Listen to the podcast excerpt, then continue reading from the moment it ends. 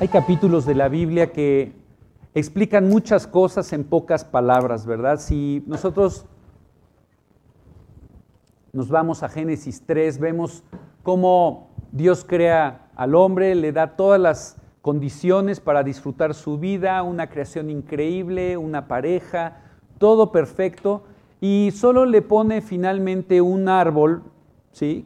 que el árbol en sí no tenía nada de bueno y de malo, simplemente una eh, una muestra a través de la cual el hombre podía decidir vivir en, eh, en obediencia a Dios, agradándole o no. Dios no creó autómatas, nos creó libres y Él lo que quiere es una relación en libertad con Él. ¿sí?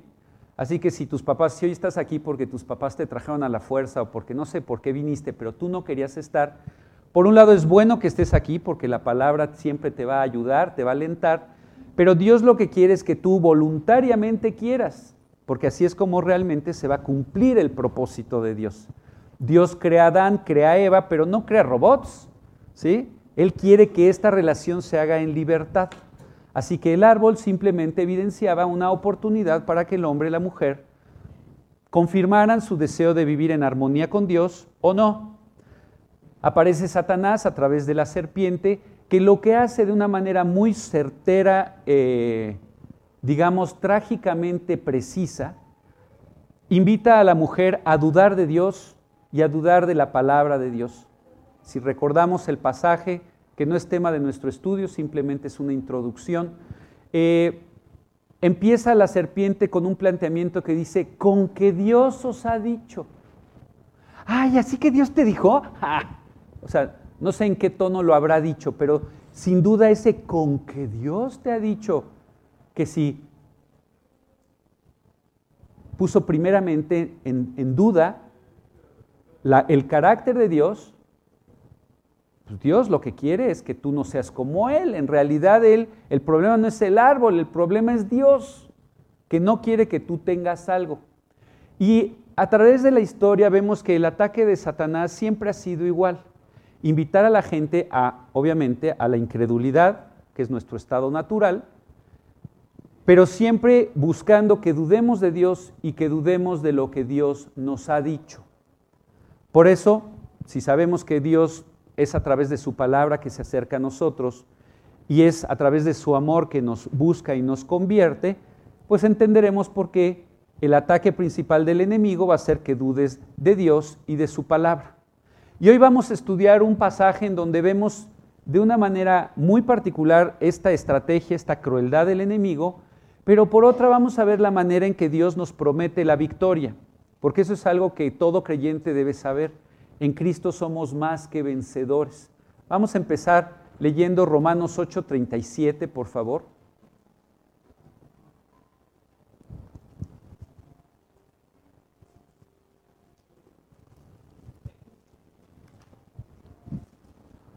8.37.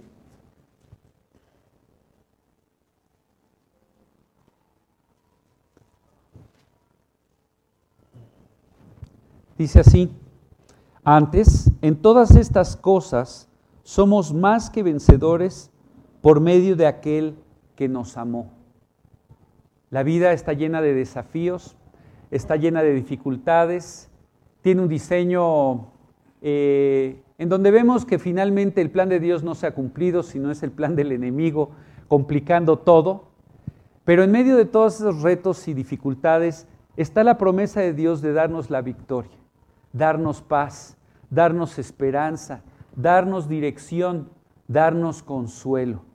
Y el creyente, quien ha aceptado a Cristo en su corazón, tenemos el reto como nunca de vivir de tal forma que encontremos esta victoria que nos promete, porque dice que la victoria está en aquel que nos amó. No es que yo ya sepa cómo y ahora sí échenme las, que yo las cargo, que yo las puedo, que yo las resuelvo, sino siempre la victoria va a ser en nuestra confianza en Cristo. Y eh, vamos a ver un, un ejemplo, ¿verdad?, de cómo Satanás ataca y cómo nosotros debemos responder estar atentos y responder a los ataques. Eh, ¿Quién ha tenido tentaciones? O mejor, ¿quién no? Ok, cambiamos, ¿no? no.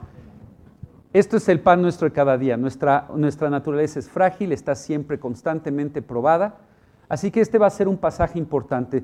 Vamos a estudiar Lucas 4, en donde vamos a ver eh, cómo Satanás tienta a Jesús. Pero para entender este pasaje, primero tenemos que eh, hablar un poco del proyecto de Jesús y de la naturaleza de Jesús. Porque cuando hablamos que Satanás tienta a Jesús, inmediatamente nuestra mente dice, pues sí, pero qué fácil, él, es Dios, ¿verdad? ¿qué, problema iba a tener él con Satanás? ¿no? Pero tenemos que entender que cuando Jesús decide hacerse hombre, decide tomar un cuerpo humano y este, nacer en este cuerpo en Belén hace dos mil años, tenemos que entender lo que sucedió. Él tuvo que despojarse de su deidad como si fuera un, una, capa, ¿verdad? Él la colgó y descendió, ¿verdad? Aquel, eh, aquel septiembre, no fue diciembre, para los que este, todavía pensamos que nació en diciembre, no, no, era un septiembre, porque si no, en diciembre las ovejas no hubieran estado afuera. Eh, pero el caso es que él cuando nace, cuando toma un cuerpo humano, él decide quitarse la capa de su divinidad y se viste de nuestra humana condición.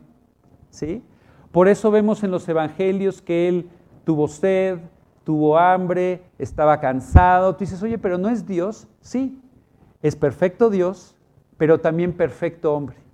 Porque él vino a, realizar una transacción que tú y yo necesitábamos. Como platicaba yo el otro, el otro día con un amigo, le decía, el ser humano está en un problema legal terrible tiene una demanda en su contra. ¿sí?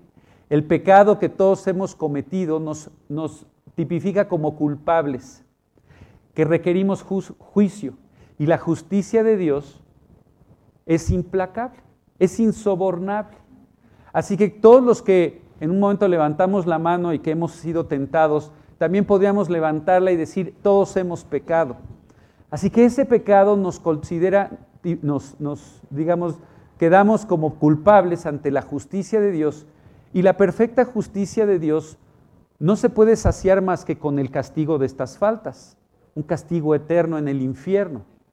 Sin embargo, así como Dios es perfecta justicia, también es perfecto amor. Y es en ese perfecto amor que decide hacer lo impensable para librarnos de ese terrible juicio en nuestra contra.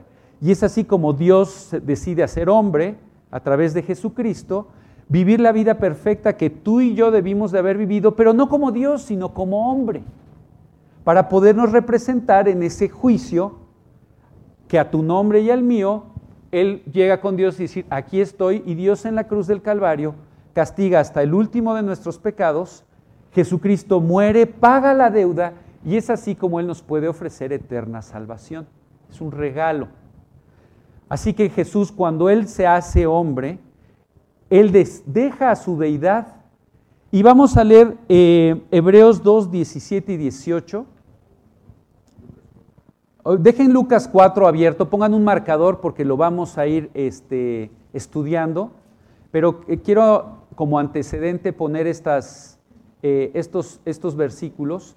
Lucas 2, 17 y 18, en donde entendemos el, el proyecto de Jesús como hombre. ¿sí? Dice, por lo cual debía, está hablando de Jesús, ser en todo semejante a sus hermanos, para venir a ser misericordioso y fiel sumo sacerdote en lo que a Dios se refiere, para espiar los pecados del pueblo, pues en cuanto él mismo padeció siendo tentado, es poderoso para socorrer a los que son tentados.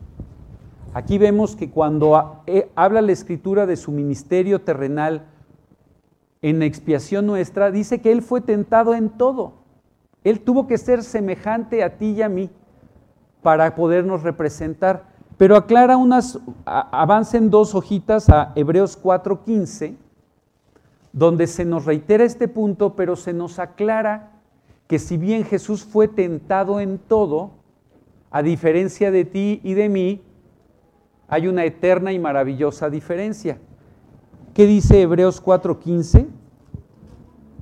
porque no tenemos un sumo sacerdote que no pueda compadecerse de nuestras debilidades, sino uno que fue tentado en todo, según nuestra semejanza. Hasta ahí dices exactamente lo que nos acabas de explicar, Alex. Pero fíjense lo que aclara este versículo, pero sin pecado. ¿Sí? Él no pecó. Quiere decir que él recibió todas las tentaciones, toda, él con, con esa debilidad humana que decidió voluntariamente aceptar, pero él no pecó. ¿Por qué? Porque si hubiera pecado ya no se hubiera podido salvar, ¿verdad? Él hubiera necesitado a su vez un salvador. Así que cuando hablamos de las tentaciones que él experimentó, del ataque que vamos a estudiar en Lucas 4, de Satanás a Jesús, tenemos que entender que Jesús estaba, si bien era Dios hecho hombre, estaba vestido de nuestra humana debilidad. Así que nos va a dar un ejemplo de cómo se enfrentan los ataques, vamos a aprender de por dónde nos ataca Satanás y por dónde es como el creyente tenemos que, en ese sentido, apropiar la victoria que leímos en Romanos 8:37. Somos más que vencedores en aquel que nos amó, es decir, hay una victoria prometida. Vamos a leer, eh, vámonos a Juan 4 y vamos a leer el versículo 1, por favor.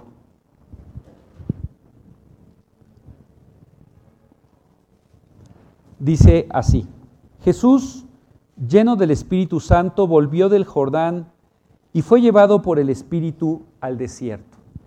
Estamos hablando del arranque del ministerio de Jesucristo.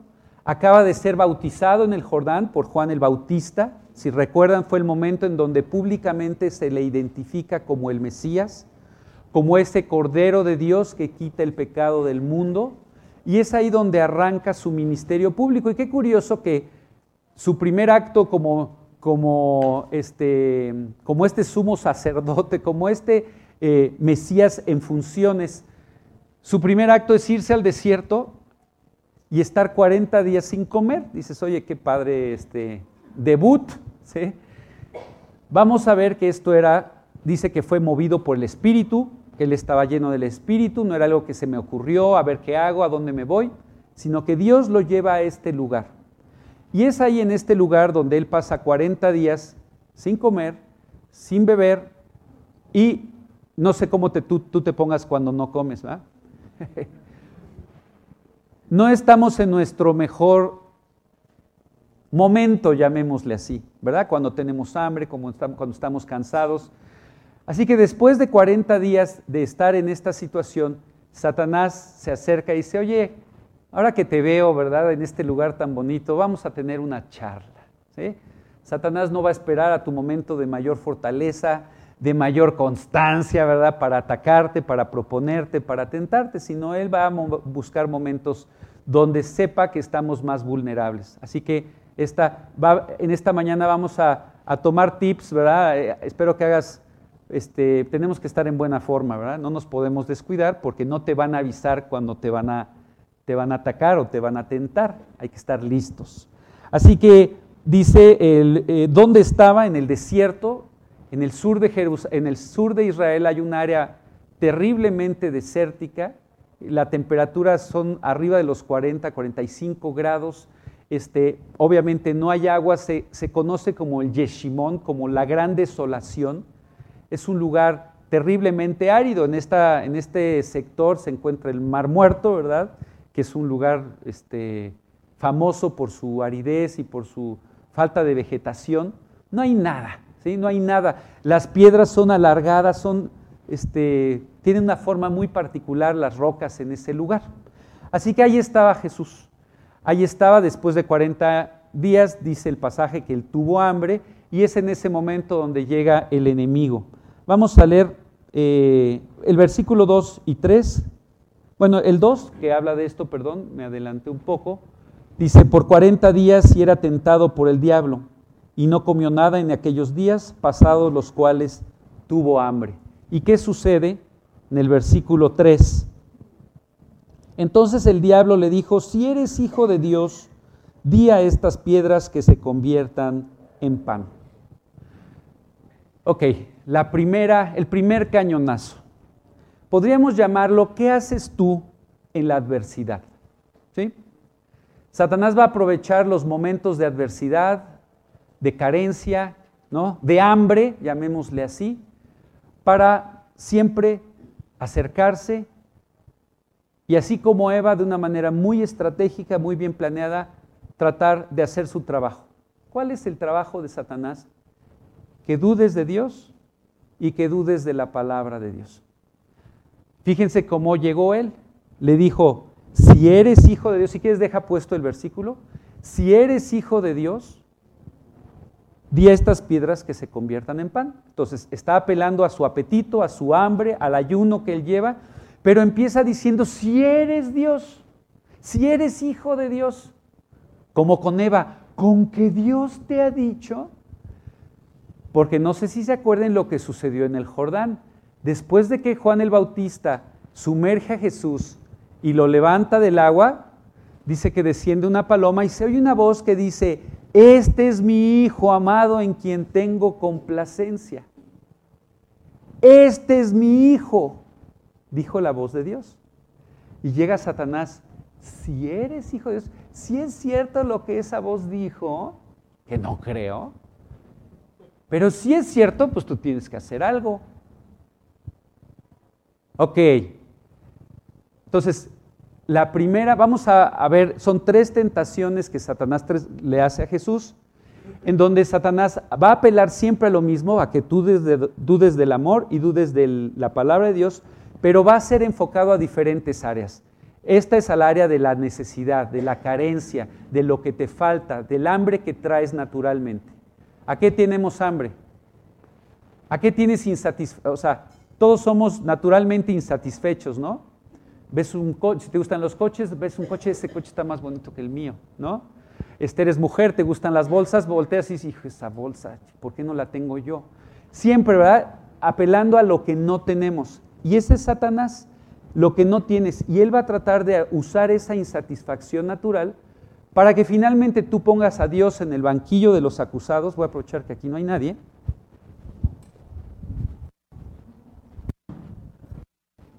Vamos a poner siempre a Dios en el banquillo de los acusados. Tengo hambre, ¿por qué tengo hambre? Y eso es lo que está apelando. Si eres hijo de Dios, oye, pues un hijo de Dios debería vivir mejor que esto, ¿no? Voltea a ver el desierto, tienes sed, tienes hambre, estás flaquísimo. Si Dios realmente te amara, no estarías pasando por estos problemas. ¿Se fijan? Entonces aquí Satanás lo que está haciendo es queriendo hacer que Jesús o dude del amor y cuidado de su Padre, que fue el que le dijo ve al desierto, porque fue el Espíritu Santo el que llevó a Jesús al desierto, que él dejara de confiar en su cuidado, en su provisión, en su dirección, en sus promesas, y por otro lado que él echara mano de su deidad de una manera indebida, es decir, convierte las piedras en pan. Tú puedes hacer así, ya supimos lo que él hizo ¿verdad? Con, con cinco panes, dos peces, él no tenía problemas con este asunto de, la, de los milagros, ni la multiplicación del alimento, ni nada. Así que Satanás apela a este asunto y decir, oye, salte de este problema de una manera eh, sobrenatural. Echa, toma en la necesidad Toma tu vida en tus manos, haz a un lado lo que Dios te ha dicho y que si Dios te trajo y por qué te trajo, que Dios te va a cuidar. No, no, no. Y tú toma en tus manos la solución. ¿Sí? Entonces esa es la primera, la primera, este, el primer ataque y siempre haciéndonos dudar del amor de Dios. Él quería decir, oye, sí, Jesús, Dios Padre dijo que yo era su hijo amado ¿por qué me habrá traído 40 días al desierto? Qué mala broma, ¿no? Así tú puedes estar viviendo una situación y decir, oye, ves que si fuera un hijo de Dios quizá no, no tendría que vivir esta dificultad, esta situación difícil. Y Dios quiere, uno, que no dudes primeramente de su paternidad, porque su paternidad es algo que Él da y nunca quita. ¿sí? Si lo aceptaste en tu corazón, Él es tu Padre, tú eres su Hijo, y la Biblia está llena de las promesas de su amor, de su cuidado, pero también en su palabra habla de cómo Dios usa las dificultades. El ser hijo de Dios no significa que te mudas a Beverly Hills. Ahorita ya ni Beverly Hills, creo que ahí están los incendios, ¿no? No, ahorita ya ni es bonito, ya es un buen ejemplo. En este planeta no hay un lugar ausente, de problemas, no existe. La vida cristiana no es en ningún momento una promesa de un paseo en el parque con un día, si te gusta el sol soleado, si no te gusta nublado, o como tú quieras, si no te gusta, si te gusta frío, pues frío. Pero no es así, no es, no es una vida de acuerdo a, tu definición de buenas circunstancias, sino es un caminar con Dios, una confianza en Dios, una relación con Dios. Eso es lo que tenemos que entender. Y entonces en las dificultades, especialmente en las dificultades, Satanás lo que va a querer es que quites tus ojos de Dios, lo pongas en tus circunstancias, en todo lo que no tienes, Él pueda como asusar el fuego de la insatisfacción que naturalmente tenemos y entonces digamos, ¿sabes qué, Dios? No me está gustando esto de ser tu hijo. ¿Sabes?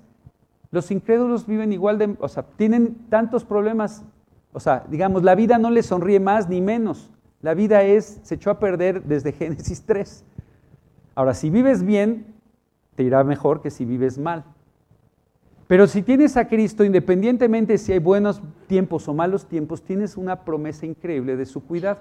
Y Satanás, la primera tentación, el primer cañonazo, ah, es que, que en la adversidad tú dejes de confiar en lo que Dios te ha dicho, en lo que Dios te ha prometido en lo que Dios en su palabra nos revela que Él es. Un Padre amoroso, un Padre que, que nos cuida, un Padre que nos provee. Así que nosotros tenemos que vivir eh, eh, siempre atentos cuando, cuando tenemos hambre, ¿verdad? cuando estamos ante la carencia. ¿Qué respondió Jesús? Versículo 4.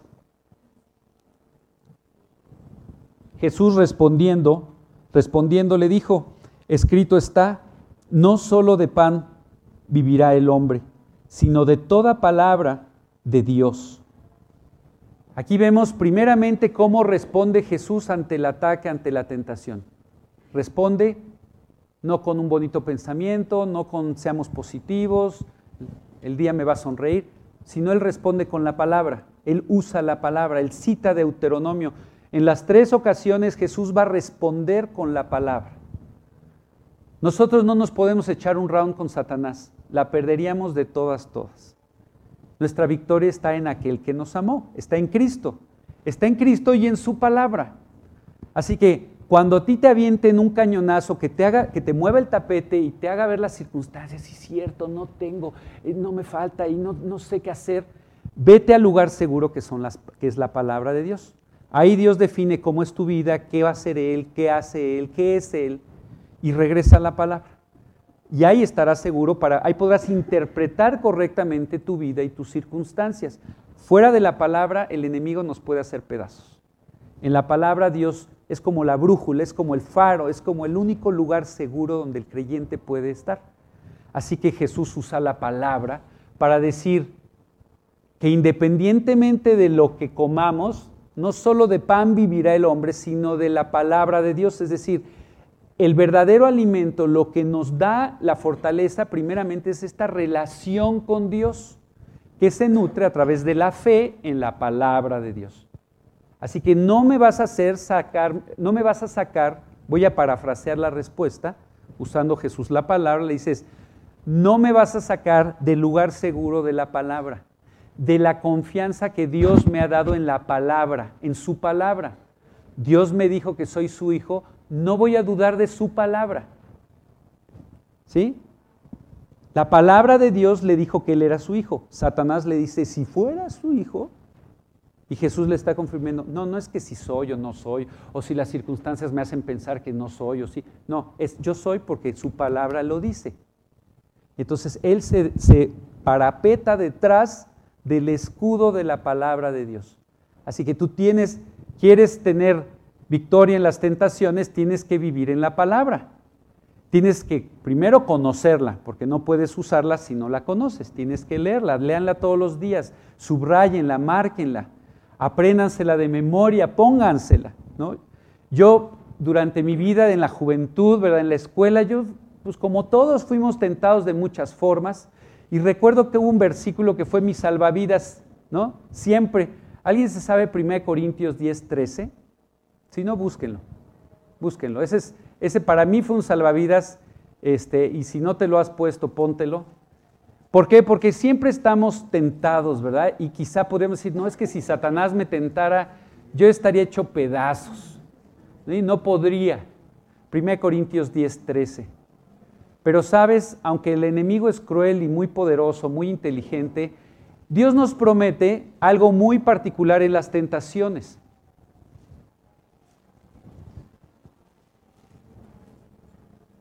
Dice, no os ha sobrevenido ninguna tentación que no sea humana. Primera, primera promesa es, no, la tentación nunca va a ser más allá de tu, de tu, de tu humana condición. ¿sí? O sea, no necesitas ser Superman o Wonder Woman para soportar la prueba en la que te encuentras. Porque algunos dicen, no, pues que yo no puedo con esto. Primera mentira, sí puedes porque Dios está poniendo un filtro, un, un, ¿sí? un Siempre está poniendo para que nunca llegue más arriba de tu humana condición. Y lo aclara, ¿no? Pero fiel es Dios que no os dejará ser tentados más de lo que podéis resistir, sino que dará juntamente con la tentación la salida para que podáis soportar. No solo existe este filtro en las tentaciones, no solo Él no va a permitir que vayan más allá de tu, de tu capacidad y gracia para enfrentarlas, sino que en cada tentación va a haber una salida correcta. ¿sí? Siempre va a ser una oportunidad de hacer lo correcto, de darle la gloria a Dios. Es como cuando te para, eh, me acuerdo hace como un año, año y medio, eh, que había estos del no circula los sábados, y yo salí con, mi con, un amigo y, y uno de mis hijos a comprar una cosa, y yo ni en la, o sea, no me pasó ni por aquí, que ese sábado que pusieron, no lo chequé, no circulaba. Llego a un punto aquí en, Polanco y me, se, me acerca un policía, ¿qué tal? Y yo, ¿qué tal, oficial? ¿No? Este, ¿Qué cree? Dígame, ¿no? Este, hoy no circula. Y en ese momento digo, ¿cómo crees? Este, y digo, ahora sí que discúlpeme, la verdad ni pasó en la mente, pero usted dígame qué procede. No, pues es que tenemos que ir al corralón, ya saben, siempre te pasan así como la tragedia. Y yo le digo, perfecto, perfecto, joven, pues eso es lo que hay que hacer, este, fue mi omisión, vamos a hacerlo. Pero, eh, aparte del oficial, pero ahí está su hijo, su hijo chiquito, va a perder todo el día, ¿qué, iba a hacer? ¿A qué venía? qué interesante. No, pues venía a comprar unas cosas, ni hablar, esto implica un cambio de planes, pero mira, aquí hay una estación de, este, este, de metro, podemos, le decía al amigo que iba con nosotros, a ver si organizamos algo. Le digo, no se preocupe, yo me organizo, usted dígame a dónde vamos, pero va a perder todo el tiempo. le dije, no se preocupe. Y entonces ahí le dije, mire, yo conocí a Cristo hace 38 años. Él cambió mi vida. Él me sacó de un mundo de mentiras. Él me dio un amor por la verdad. Así que no se preocupe por mí. Yo lo que quiero es hacer lo correcto. Y le di un folleto. Y me digo, váyase. No te quiero decir que siempre te van a dejar ir, ¿ok? Pero lo que sí te quiero decir es que en, su momento tú podés decir, oye, pues es que tengo que hacer esto y mi hijo chiquito y el metro y cómo le voy a hacer. Es verdad, es verdad. En las tentaciones siempre va a haber situaciones en noticias que tengo que salir de esta. La salida, ¿cuál es la salida? Pues la salida en México es darle una mordida al policía. Él mismo te la propone. De una manera muy elegante, ¿va? muy sutil, a veces no tan sutil, pero él te invita, así que aparentemente todo está, pues sí, pues salimos y listo, ¿va? Dejo mi coche ahí estacionado y ya. Pero finalmente, si somos hijos de Dios, él nos ha cambiado. Dios nos dice que Él es la verdad y la vida. Híjole, eso de vivir con mala conciencia por las mentiras y los engaños, como que ya basta la incredulidad y lo que vivimos para generar nuevas malas conciencias, ¿no? Dios nos invita a vivir una vida distinta. Así que está la tentación, está siempre la propuesta, ni hablar, tienes que hacer lo malo, tienes que caer, pero dice que siempre va a haber una salida correcta. La salida correcta es hacer lo correcto. Y si hiciste algo mal, pues sufrir las consecuencias que hay que sufrir, sin darle la vuelta. ¿Por qué? Porque en el fondo lo más importante es tu testimonio, es tu vida interna, es estar en comunión con Dios. siempre en la tentación hay la salida. Siempre hay que estar en la palabra de Dios. Así que en este versículo, Satanás vemos que le está invitando a Jesús a un acto de insubordinación. Toma tu vida en tus manos. Si eres hijo de Dios, manifiéstalo y que ahora, un, dos, tres, estas piedras se convierten en, ¿cuál es tu pan favorito? Chapatas o, o el bolillo, no sé, lo que tú quieras, ¿verdad? Las piedras de ahí sí tienen una forma como de pan, ¿eh? Así que me imagino por qué, eh, por qué el planteamiento de, del enemigo. Pero hay, creyentes que he oído decir, hijo, esta prueba está bien difícil, Dios, si no me sacas, me voy. Me pierdes, Dios. Recuerdo una chica que, me comentaba que si Dios no traía al hombre de Dios en ese año, ella se iba. Y lamento decirte que Dios sí puede vivir sin ti, pero tú no puedes vivir sin Él. Así que no oigas al diablo, no te prestes, ¿sí? Además, piénsalo de esta forma, imagínate que tiempo después eh, estuvieran Jesús, sus discípulos en una fogata en la noche, asando el pescado, y entonces quizá uno de los discípulos, ay, es que estoy teniendo tentación, estoy teniendo pruebas muy fuertes, ¿cómo se enfrenta la prueba? Y Jesús les dijera, pues en el desierto Satanás me tentó, imagínense que Jesús sí hubiera hecho las piedras en pan, ¿no? Le dije, pum, pum, ¿no? Y entonces en esa plática, en la fogata, eh, Pedro llegara y le dijera, es que tengo, tengo problemas con mi hermano y cómo puedo tener mala actitud y buena actitud con mi hermano. Y Andrés y Pedro eran condiscípulos, ¿no? Este, ¿Cómo enfrento las tentaciones? Y Jesús le decía, no, pues con la palabra. Digo, ah, pues para ti es muy fácil. Tú cuando tuviste hambre hiciste así y hubo pan. ¿No? O sea, Jesús sabía el ministerio que él tenía. Así que él se hizo hombre, era Dios, pero él no abusó de su deidad ni de su poder para darnos el ejemplo. Así que tenemos que aferrarnos a esto. Siguiente tentación, 4 al 7, digo 5 al 7.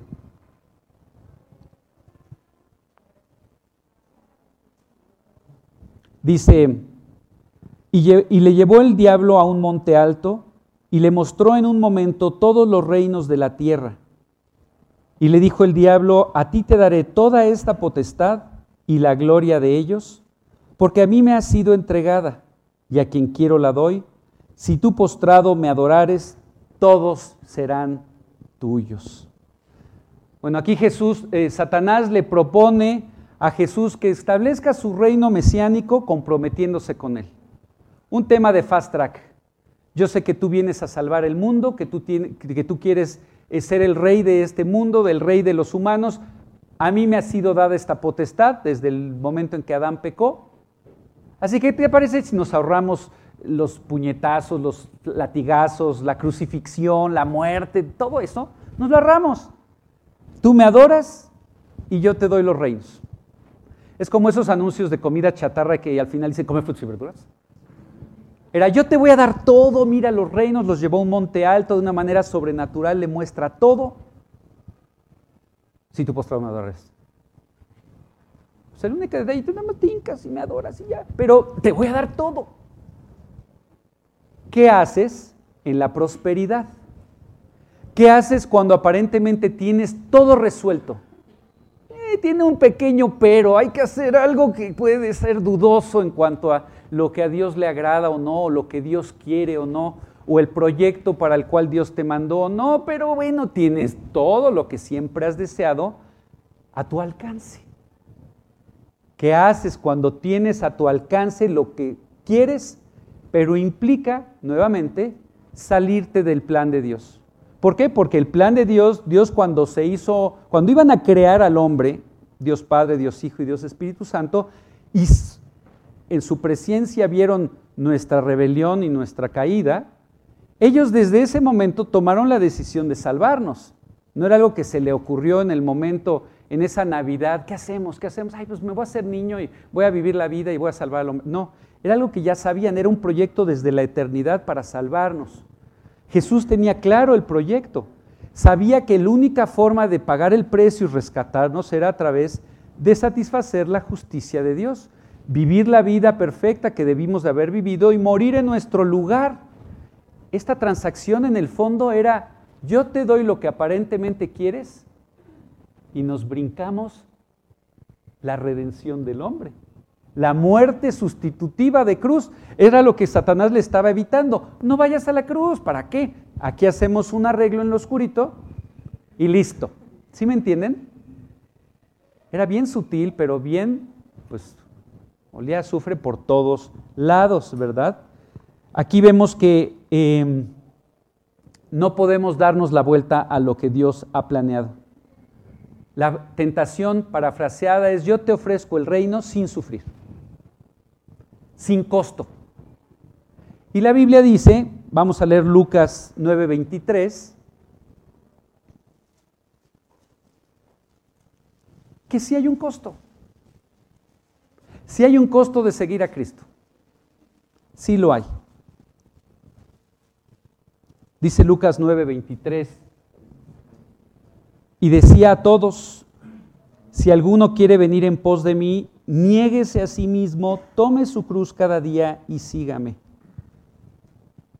Tú tienes que aprender a que tienes una naturaleza, yo tengo una naturaleza opuesta a Dios y siempre va a estar aventando sus argumentos, sus, sus inconstancias, sus insatisfacciones, siempre las va a estar aventando y parte de seguir a Cristo es aprender a negarnos a esa naturaleza que continuamente nos está queriendo sacar del camino. Negarnos a nosotros mismos. Tomar nuestra cruz. El que tomaba su cruz en los, en los tiempos de Cristo, la crucifixión era un castigo romano muy grueso. Pero no solo era la muerte en la cruz, sino el, el, malhechor iba cargando su cruz para que toda la gente lo viera y dijera, este, este va a la muerte, este es terrible. Jesús lo que quiere es que te olvides ya de todo lo que, todo lo que podemos ganar o tener en esta vida pero siempre nos consideremos que tenemos un proyecto, que nuestra vida debe estar muerta para nosotros para que estar viva y útil para Cristo. Y sígame, dice el pasaje. Tenemos que seguir a Cristo. A veces seguir a Cristo te va a meter en problemas. A veces seguir a Cristo te va a sacar de los problemas. Los problemas son circunstanciales, no son muestras del amor de Dios. Algunos piensan que un problema es una muestra de que estamos mal. No, ese cuate tiene problemas, ha de estar muy mal a Job, Job estaba muy bien y le, llovieron problemas. Los problemas no necesariamente son eh, una muestra de que estamos viviendo bien o estamos viviendo mal. Dios puede planear problemas para la vida de sus hijos.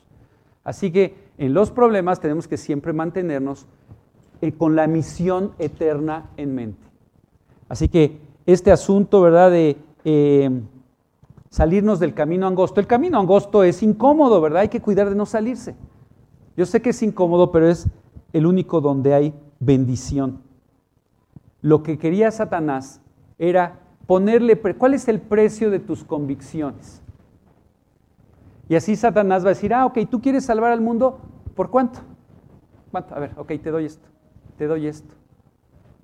Y si tú no tienes claro a quién sirves y por qué lo sirves, Satanás un día le va a llegar al precio de tus convicciones, ¿no?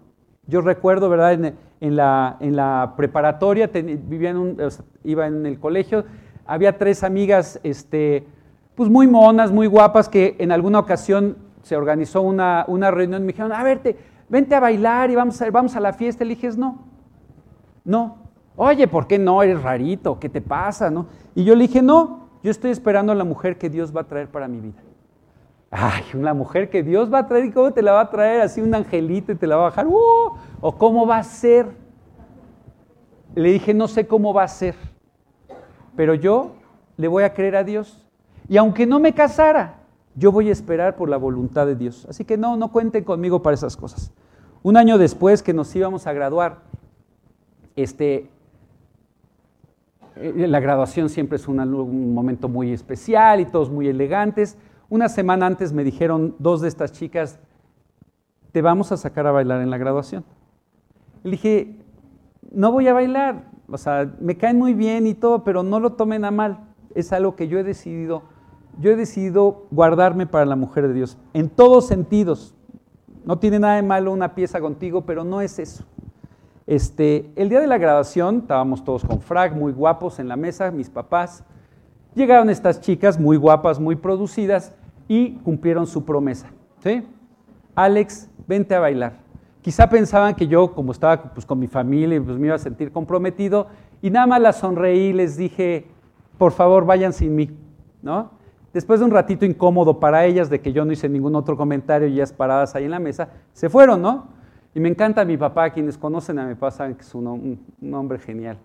Dice, qué bueno que no me sacaron a mí.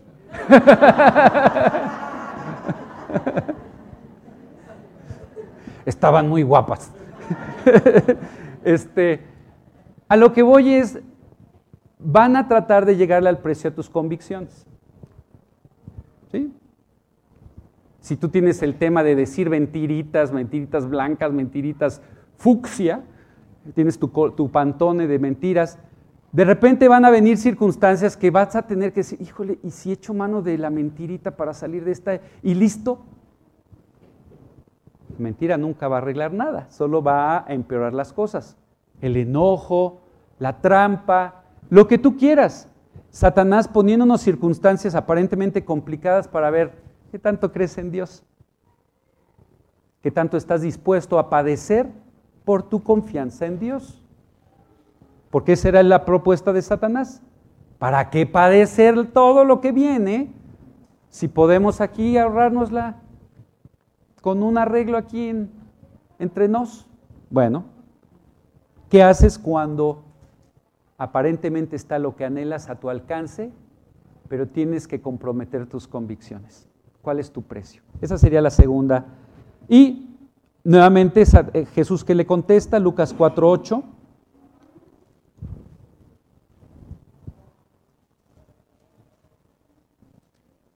Jesús, respondiendo Jesús le dijo, vete de mí, Satanás, porque escrito está, al Señor tu Dios adorarás y a Él solo servirás.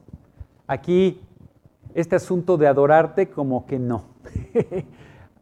la palabra nuevamente es la que nos da la línea, hay que adorar a Dios, así que nuevamente pone la palabra y deja que sea la palabra la que conteste el argumento. La tercera eh, tentación, del 4 al 9, dice, y le llevó a Jerusalén y le puso sobre el pináculo del templo y le dijo, si eres hijo de Dios, échate de aquí abajo, porque escrito está, a sus ángeles mandará acerca de ti que te guarden y en las manos te sostendrán para que no tropieces con tu pie en piedra. Aquí lo primero que nos llama la atención es que ahora Satanás, viendo que Jesús le contesta con la Biblia, él ahora ataca con la Biblia. Satanás conoce la Biblia, ¿eh? quizá la conoce más que tú. Así que si tú no la lees y no la lees bien, aún con la Biblia te va a tratar de tropezar. Váyanse, deja, deja tu versículo aquí, váyanse los que tienen Biblia. Aquí está citando el Salmo 91. Vamos a leer el Salmo 91, 11, que es el salmo que está citando Satanás. Satanás citando la Biblia, sí. Y quiero que los que tienen Biblia lean lo que dice el Salmo 91, 11 y lo comparen con lo que Satanás dice que dice el Salmo 91.11. Y a ver quién me dice la diferencia. Es, es pequeña, es sutil. Satanás es sutil. Esta tentación es sutil. Ahorita van a ver por qué. Pero primero, antes de entrar en el contenido, primero quiero hacer énfasis en que Satanás usa la Biblia, pero él es padre de mentira. Así que él la va a usar mal y la va a editar. ¿Para qué? Para hacerte dudar de Dios y de su amor. ¿Qué dice el Salmo 91.11? ¿Alguien lo, lo puede leer? ¿Lo puedes leer?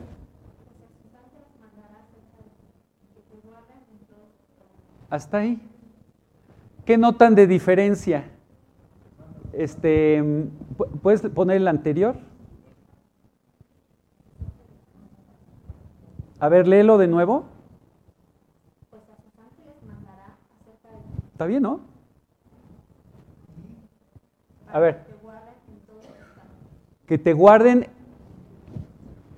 en todos tus caminos.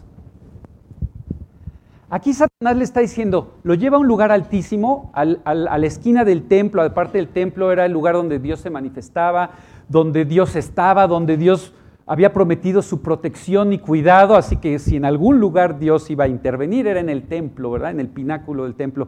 Y la esquina es, como un precipicio tremendo hacia el valle del Cedrón. La verdad es una altura impresionante. Entonces lo lleva ahí y le dice, tírate. Si eres hijo de Dios, y usa la palabra. Va a mandar a sus ángeles para que te sostengan. Entonces ya te imaginarás a toda la multitud viendo a esa persona. ¡ah! Y de repente los ángeles cachándote, seguro van a creer en ti como Mesías. Qué milagro más impresionante. Tírate. Tú crees en Dios, ¿no? Aviéntate. Ok, la promesa es que Dios te promete guardar en todos sus caminos. No en los planes arbitrarios o en las pruebas de amor arbitrarias que tú construyas para que Dios demuestre que te ama. ¿Sí me entienden? Esta tentación es, crea una prueba arbitraria del amor de Dios. Y si no la cumple, yo creo que no. Yo creo que no te ama o no eres su hijo. Porque nuevamente es, si eres hijo de Dios, así empezó, si eres hijo de Dios. Entonces a veces Dios te va a decir, oye, si tú eres creyente y crees mucho en Dios, pues sí, sí, sí soy creyente y pues sí, sí quiero creer mucho en Dios, pues aviéntate. Como el borras, aviéntate, Dios te va a cachar. Es como, me voy a aventar del, del, avión sin paracaídas, pues Dios me va a cachar. Hay personas que dicen, híjole, la verdad, mi relación con esta chava es terrible, y, pero ya me va a casar y Dios es bueno y nos va a sacar adelante. No, espérate, espérate. O mira, no tengo lana, no tengo un ingreso, pero quiero esta casa y me voy a endrogar y voy a, voy a sacar un crédito hipotecario y Dios es bueno, Dios me va a sacar, Dios va a proveer. No, porque la Biblia dice que seas trabajador, que seas administrado, que planees, que ahorres, que hagas cuentas antes de construir una torre. De eso dice la Biblia. Eso sí dice la Biblia.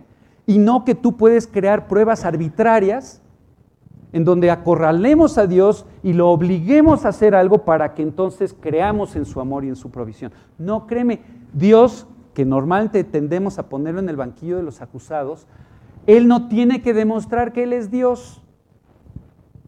Él ya lo demostró.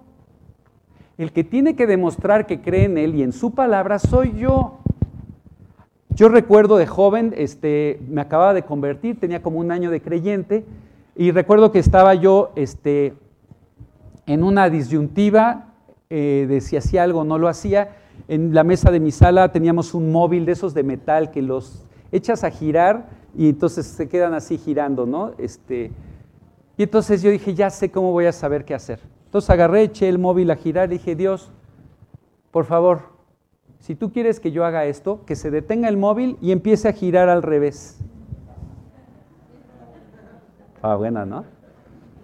No pasó nada. Lo único que entendí es que yo era un niño, ¿sí? Y que estaba en mi capricho pidiéndole a Dios que hiciera algo que Él no iba a hacer. Dios no tiene por qué, Dios es Dios, Dios te ama, pero Él no tiene por qué darte muestras que Él no ha definido, ¿sí? La muestra del cuidado, del amor de Dios, del plan de Dios para Jesucristo ya estaba clara, no tenía por qué inventarle nuevas pruebas ni nuevas muestras del, amor y del cuidado de Dios. Así que tenemos que tener cuidado de no salirnos del proyecto y no creer que porque eh, hay un versículo que dice todo lo puedo en Cristo, ten cuidado, porque tú puedes aplicar todo lo puedo en Cristo para hacer tontería y media, para lo cual ese versículo no aplica. Ese versículo no quiere decir que tú puedes hacer lo que se te ocurra. Lo que quiere decir, como dice el pasaje, es que cualquiera que sea tu situación de escasez, de abundancia, de prosperidad o de dificultad, Dios te va a acompañar y tú puedes vivir con una buena actitud satisfecho. Todo lo puedo en Cristo que me satisface. La insatisfacción que me avienta por todo el mundo el mundo y mi propia naturaleza yo puedo responderle que en Cristo estoy satisfecho. Eso es lo que significa el versículo. no que me voy a aventar de la quebrada con los clavadistas sin nunca haberlo hecho y pensar que Dios va a hacer que yo caiga bien. ¿Sí? Estoy poniendo ejemplos absurdos, pero es lo que Satanás siempre va a tratar.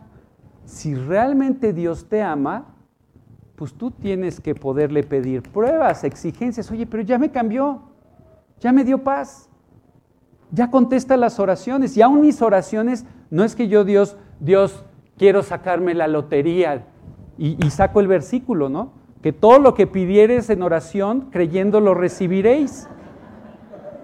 Y como checo el periódico y no me la saquea, pues Dios no me ama. No. Porque dice que todas las oraciones de acuerdo a su voluntad.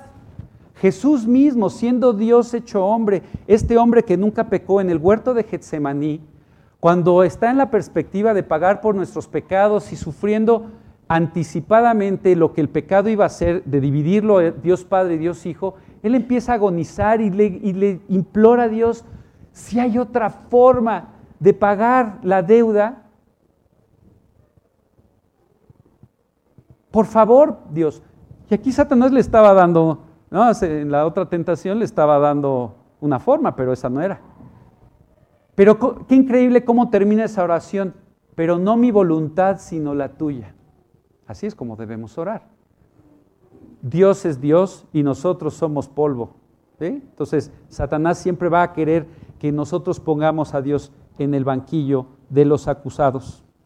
Vamos a terminar invitándonos a que en la adversidad no tomemos nuestra vida en nuestras manos, sino vivamos en la palabra y dejamos que Dios nos sostenga en la adversidad.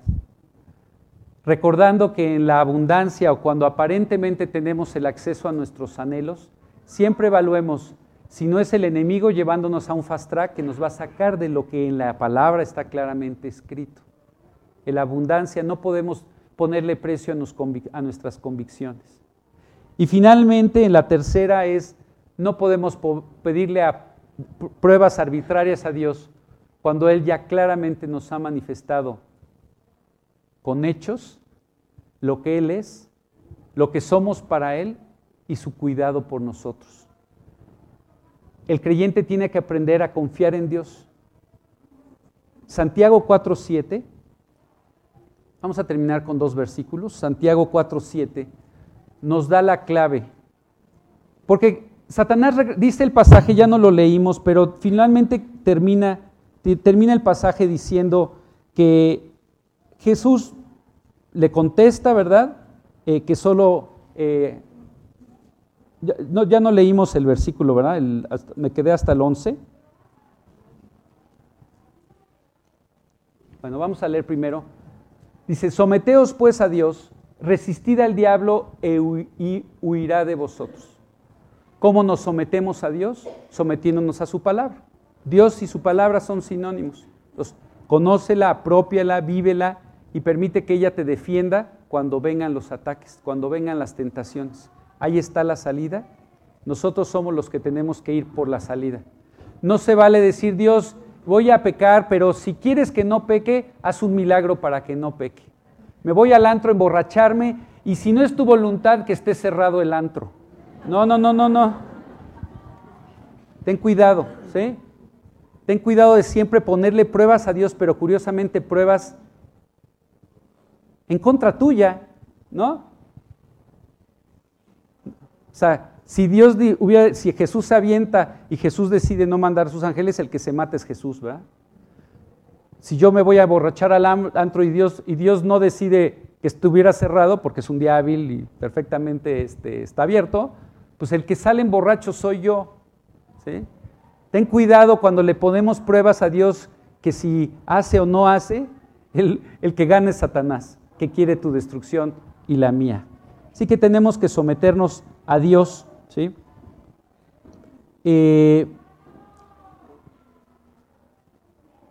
Romanos 8, 37. Vamos a terminar con el versículo que comenzamos.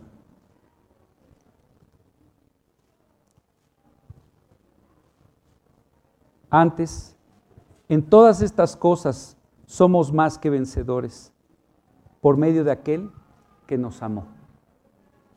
Somos más que vencedores. No por nosotros, por Él. Pero nosotros tenemos que depositar nuestra confianza en Él y en su palabra. ¿Cuál es la mejor forma de terminar el 2018? Confirmando nuestra vida en las manos de Jesús, nuestras vidas en las manos de su palabra. ¿Quieres que el 2018 sea maravilloso? Termina el 2017 bien. Y empieza el 2018 no con propósitos, qué bueno que hagamos propósitos, hagamos planes, pero el que cumple los sueños es Él. Y el que nos dice cómo vivir y cómo enfrentar esta vida es Él. Así que pongamos toda nuestra voluntad y nuestro, como dice, y todo vuestro ser, espíritu, alma y cuerpo, sea hallado irreprensible para la venida de nuestro Señor. Permitamos que Él cumpla este sueño en nuestras vidas. Vamos a orar.